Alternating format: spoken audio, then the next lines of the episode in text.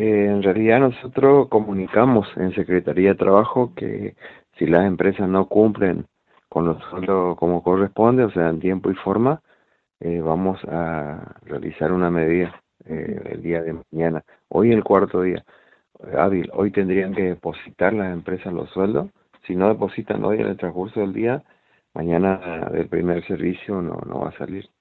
Directamente, preguntarte en ese sentido un poco eh, ánimos, ¿no? Hace menos de una semana se había resuelto algo y ahora continuamos con esto.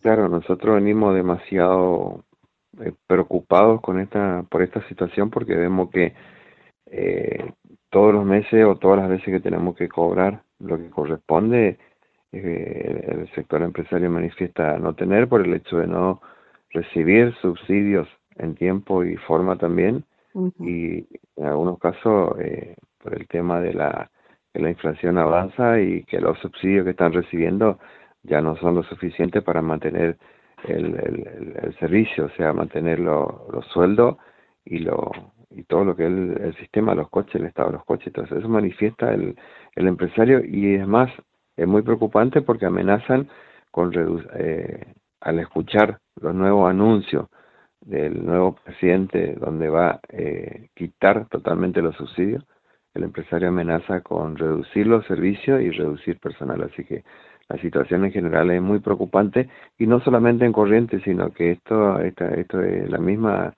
situación en todo el país. Claro, bien.